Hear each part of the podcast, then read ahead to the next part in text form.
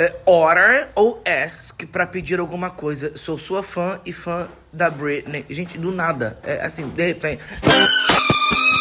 Foca. Bora recorrer à nossa língua mãe para buscar uma tradução associativa e desbugar o seu cérebro. Vem.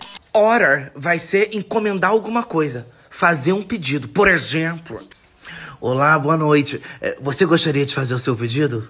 Would you like to order? Fala pra mim.